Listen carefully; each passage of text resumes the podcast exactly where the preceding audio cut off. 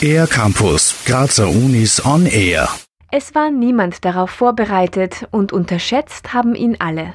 Der Brexit ist seit drei Jahren ein großes Thema für die EU und für Großbritannien. Der Austritt des Inselstaats läuft alles andere als geordnet ab. Vorbildwirkung gibt es hier wohl keine, meint Hubert Isaac vom Institut für Europarecht der Universität Graz. Vielleicht ist es eben auch ein abschreckendes Beispiel für andere, dass man sagt, naja, ganz so einfach und ganz so lustig ist das nicht. Wir sagen einfach, wir treten aus und alles löst sich in Wohlgefallen auf und wir haben plötzlich viel mehr Geld, weil wir nichts nach Brüssel zahlen müssen. Die Dinge sind eben nicht so einfach. Ne? Das, das hatten, glaube ich, alle, die da irgendwie damit ein bisschen geliebäugelt haben, die haben das alle irgendwie gemerkt, glaube ich. Die Auswirkungen des Brexit werden in vielen Bereichen sichtbar sein, sowohl für Britinnen und Briten als auch für Unionsbürgerinnen und Bürger, zum Beispiel bei Urlaubsreisen, Auslandsaufenthalten oder in Versicherungsangelegenheiten. Wer wird den Brexit in Österreich merklich spüren?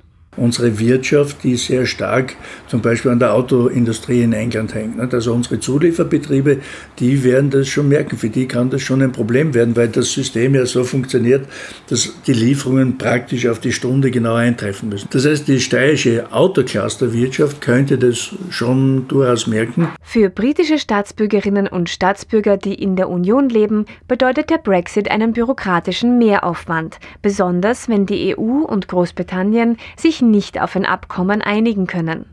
Margit Reitbauer, Präsidentin der Anglo-Austrian Society und Professorin am Institut für Anglistik der Universität Graz. Im Falle eines No-Deals muss man einfach rechtzeitig um Aufenthaltsdokumente ansuchen. Also das ist dann schon ein gewisser bürokratischer Aufwand, aber wie gesagt, es gibt Begleitgesetze, die das für die britischen Bürger etwas vereinfacht. Die Zusammenarbeit zwischen britischen Universitäten und jenen in der EU ist aber vom Brexit weniger stark betroffen. Die Programme, die wir haben, sind eigentlich sehr gut eingespielte Programme. Es gibt ein Joint Degree in English and American Studies, das ja auf Kooperationen basiert und ich nehme an, dass diese universitären Kooperationen, da gibt es ja auch Vorkehrungen, dass die erhalten bleiben und im Rahmen der Kooperationsverträge sind Studentenaustausch, Lehreraustausch, ja, ist das alles klar geregelt. Bringt der Brexit mehr Zusammenhalt unter den verbleibenden 27 EU-Mitgliedern oder muss man Sorge haben, dass das Friedensprojekt allmählich zerfranst? Wie eng soll die Union künftig überhaupt zusammenstehen? Fragen, auf die man tragfähige Antworten wird finden müssen nach dem endgültigen Austritt Großbritanniens aus der EU. Für den R-Campus der Grazer Universitäten Gerhild Leliak. Mehr über die Grazer Universitäten auf ercampus-graz.at